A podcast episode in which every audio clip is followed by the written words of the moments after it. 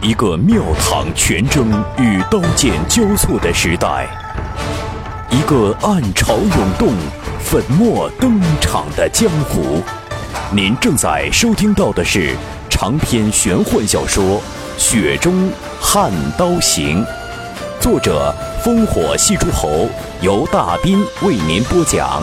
纵横中文网版权所有，喜马拉雅荣誉出品。《雪中悍刀行》第六十九回，因利而聚，容易同床共枕，却异梦。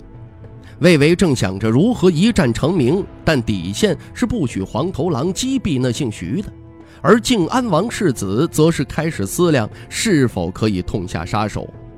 将魏巍在内的一群青州子弟都当成弃子。富贵险中求啊！旁人的死活与爵位权柄比较轻重，对堂堂藩王世子来说根本就无需思考。身为皇家宗室子弟，偌大一个天下都是我赵家囊中私物。看待任何人，你便是殿阁大学士，或是三十位州牧，甭管表面如何客气。不都是打心底里都在斜着眼瞧你？六大藩王的世子，除去得以在宗藩法力中许可世袭罔替亲王爵位的两位，其余四个就当真一点不奢望那姓黄大段子的五爪蟒袍了吗？四爪与五爪仅仅相差一爪，可真实的地位相距何止千里啊！可怕之处在于。九蟒五爪降爵变作九蟒四爪，那再下一代该如何呢？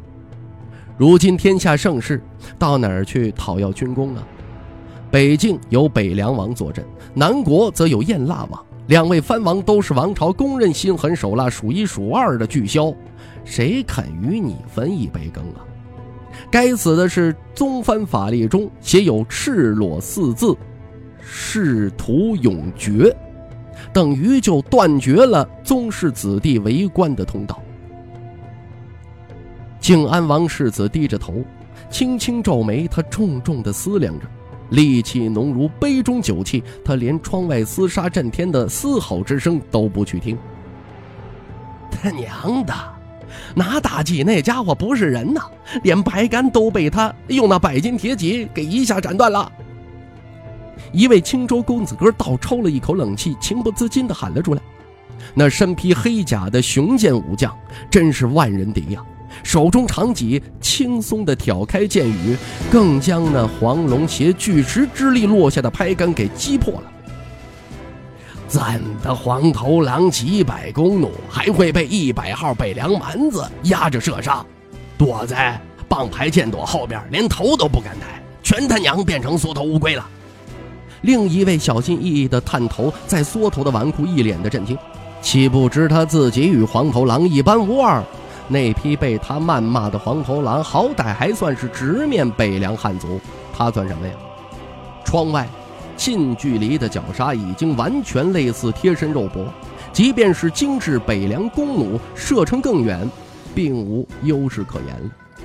不妨碍楼船上库藏箭矢六千的黄头狼抛洒出阵阵箭雨，只是一波箭矢过后，对方的北凉轻骑损伤无几，这边呢倒是被精准射杀了十数人。楼船上所有人都可以清楚地感受到北凉弓弩射在船身上带来的通透的撼动，这与楼船上众人预料中的己方凭借数量压制对方到不敢喘气的画面是截然相反。那家伙倒是不怕死，只是提刀挑剑。青州蜀监郡郡守的次子啧啧称奇道：“物以类聚，能与魏巍这条恶蛟称兄道弟的家伙，那都不是善茬，更不是一般富贵家族出身。在座任何一位随手翻一翻族谱，谁找不出几个名垂青史的老祖宗？”千年以来，皇帝宝座轮流坐，长则四百年，短则数年，你方唱罢我登场。唯有一样东西不变，那就是氏族门阀。春秋国战中立不世之功的徐骁，最为人诟病的就是徒兵百万。那可错了，能骂大柱国的人物都不会纠缠这个去骂人屠的不仁，而是痛心疾首于春秋国战后无贵族，十个传承十术士的豪伐呀，毁去了大半，读书的种子没了，道德礼义断了，这才是徐仁图的大不义。对那帮自以为担当天下一个礼字重任的老夫子来说，这才是徐骁百死不抵的滔天大罪。积累毕后无世子，这一句话惹了多少后辈读书人凄凄然呢？又有多少亡国臣子掬了多少把心酸的眼泪？临死都在骂徐骁是大不义。可惜呀，骂人不能杀人。所以世子殿下徐凤年很难相信所谓的忠义，他知道这玩意儿肯定有，但盲信不得。真正可以信赖的，唯有手中的刀。试想，徐骁饱读诗书，张口闭口的仁义道德，还能有今日三十万铁骑的人心所向吗？那赵长陵、李义山之流已经是无双国士，为何愿意为一介匹夫、白丁出身的徐骁出谋划策呀？上阴学宫皱着眉头接纳二姐做稷下学士，只是因为徐渭雄经验才绝吗？徐凤年立于船头，有箭矢飞来，一刀挑去，无人按箭便观战。这场敌我双方总计才六百人的小规模水战，算不上是精彩。李义山一直不以常理教他学问，若是只许管中窥豹，为何不能举一反三，见微知著啊？青州四万水师，朝中清党极力吹捧，水上雄狮。放话说呀，可与广陵水师一战。不过一只绣花枕头而已。这绣花啊，偏偏还绣得难看，委实是无趣呀。徐凤年心想，经此一役，会不会替他提前敲响几声丧钟啊？魏巍怒目望向徐凤年，对父亲治下的水师怒其不争，更对徐凤年生出无穷恨意。期间夹杂着一丝不敢承认的畏惧。这名北凉王世子若真的世袭罔替，穿上一身五爪蟒袍，身后就不只是一百北凉士族了，而是那三十万铁骑。父亲这条一狐龙王该如何自处啊？不说以后，若这场仗败了。整座青州定然是民意沸腾，以及那些个眯着眼睛细看各家密信的清党大佬们，那才可怕呀！清党不内斗，可处置无用弃子的手法却异常的果决。那边厢，徐凤年对宁峨眉微笑着说：“宁将军呐，借我一杆短戟。”宁峨眉此时已然是无所事事，两军弓弩对射，黄头狼竟然完败。软弱无力的一波箭雨过后啊，更是胆怯的退缩，虚张声势的孬种。宁峨眉谱字铁戟斩断两根拍杆，端的就是战场陷阵的万人敌勇将。听闻殿下的要求，从背囊之中啊，恭敬地抽出了一杆短戟。右手握袖东的徐凤年，左手接过短戟，一掷而出，直冲楼船三楼的窗口，气势汹汹。魏巍敢明目张胆的射箭，徐凤年便敢以箭矢射杀那靖安王的世子，更敢用短戟吓得他们三条腿都发抖。短戟刺入窗口，偷看战局的郡守次子躲得快，只是脸颊被划出了一道血槽子，短戟钉入了天花板。那帮本来拿着北凉王世子谈天说地的青州千金们，终于开始切身体会到战事近在咫尺。一个个脸色苍白，尤其是听那蜀监郡太守次子捂着脸蛋子哀嚎，简直就是死了爹娘一般的撕心裂肺。若没有人搀扶啊，恐怕早就满地打滚了。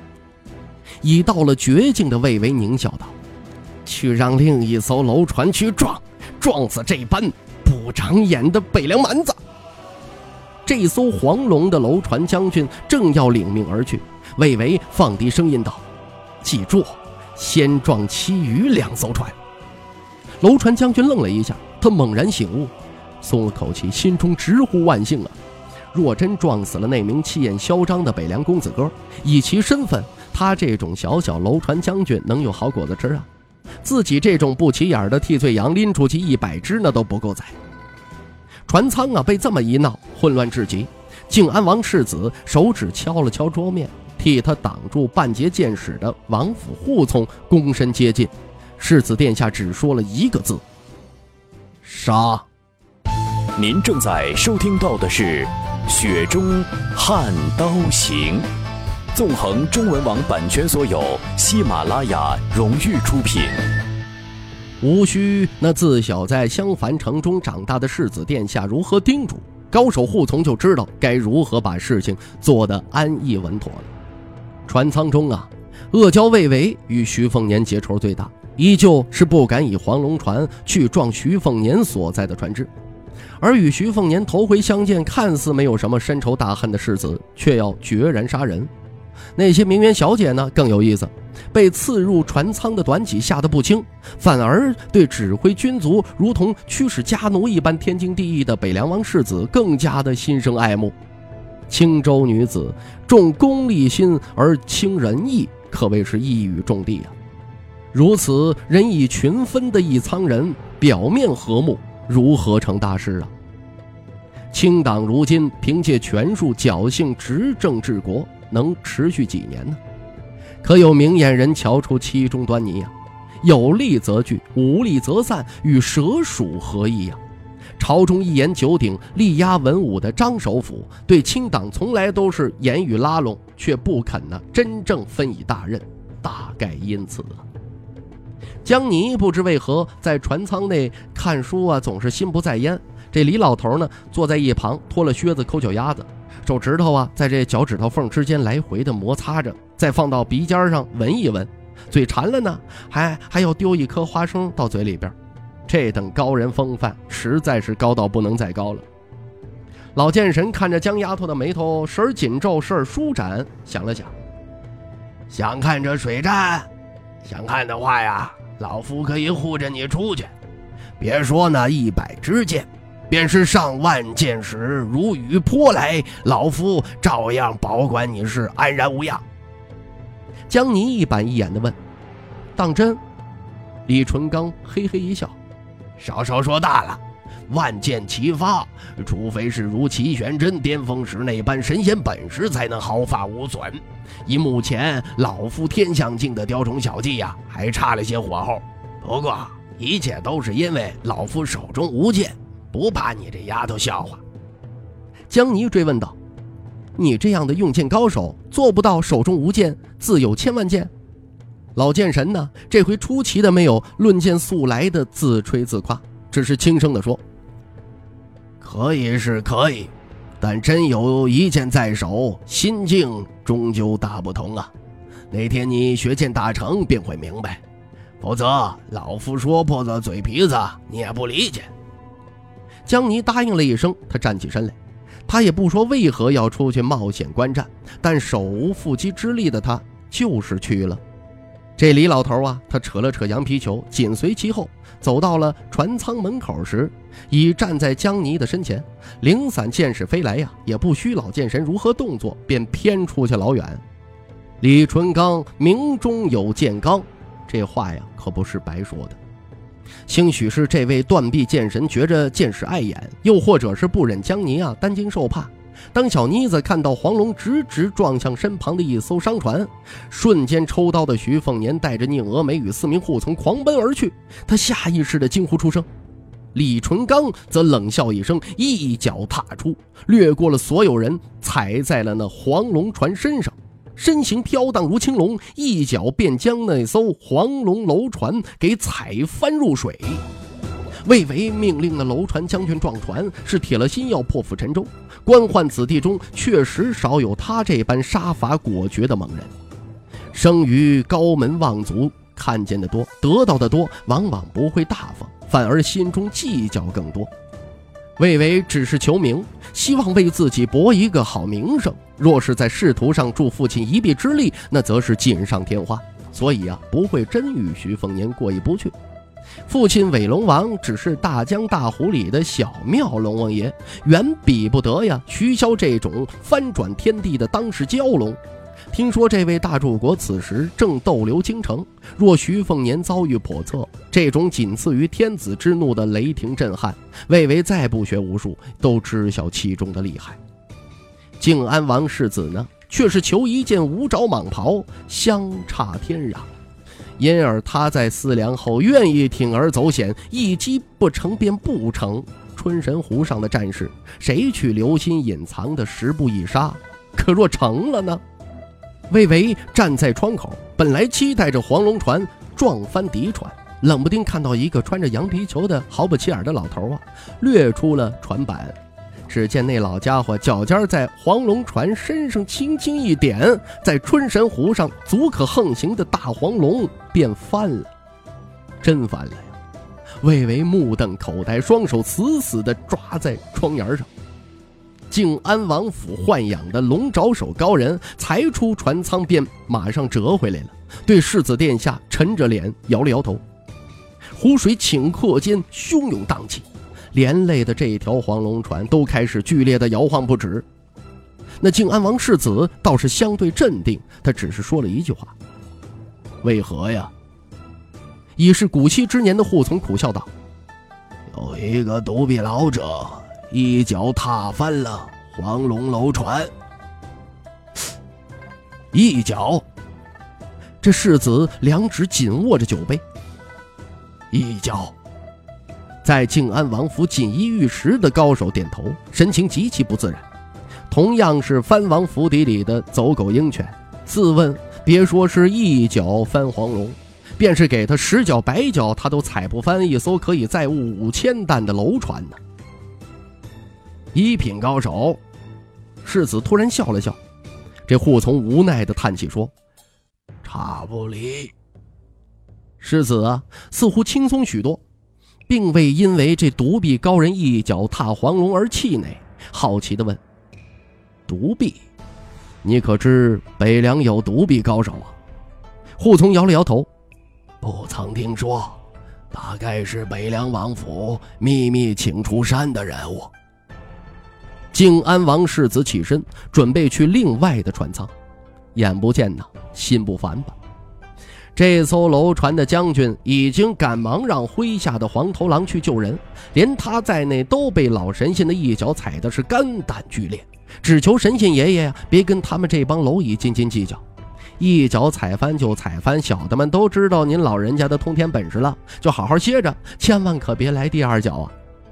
魏巍知道大势已去，完了，面如死灰呀。这位从未在春神湖上失手的恶蛟，转身颓然地坐回椅子。他身边还有脸上被短戟豁出血槽子的死党啊，在那痛哭流涕，在寂静船舱之中显得是格外聒噪。魏巍怎么想都想不明白，一百北凉甲士怎么就压得四百黄头狼大气儿都不敢喘，更想不通怎么就会有人能以脚力胜黄龙。堂堂青州水师的主力战舰是一叶扁舟不成吗？徐凤年也没料到老剑神会来这么一出，但既然已经营造出摧枯拉朽的派头来了，他便趁势跃上了鸡飞狗跳的黄龙楼船。正忙碌打捞落水人的黄头狼都惶恐的逃散，老道士魏舒阳、大锦宁峨眉、吕舒阳三名王府的护从都追随世子殿下掠上黄龙，登楼而上。直达这三楼本座瞭望指挥的船舱，凑巧遇到正要匆忙离开的靖安王世子徐凤年，拿着秀东刀鞘抵住这名世家子的胸口。后者的贴心侍卫啊，想要试图阻拦，瞬间被宁峨眉以大戟相指，更被吕舒阳三人围困。靖安王府里养尊处优的龙爪手高手，当下便不敢动弹。徐凤年在秀东刀上稍稍用力，将眼前隐约猜出身份的世家子逼回船舱内。里面一伙十来号青州首屈一指的公子千金，都望向这位白袍白马出北凉的人屠之子。那些个青州的名媛千金小姐，一个个的瞪大了眸子，讶异、惊觉、畏惧以及崇拜。光是他们的脸色与眼神，便是一副动人的画面了。朝中清党势大，外地人谁敢在青州境内与紧紧抱团的青州子弟叫板？更别说此时圈中还站着一位靖安王的世子殿下。听众朋友。《雪中悍刀行》纵横中文网版权所有，喜马拉雅独家出品。作者：烽火戏诸侯，由大斌为您播讲。更多内容请登录喜马拉雅电台或添加大兵小说微信公众平台 dbxd 九八一。《雪中悍刀行》今天为您播讲到这儿，感谢您的收听。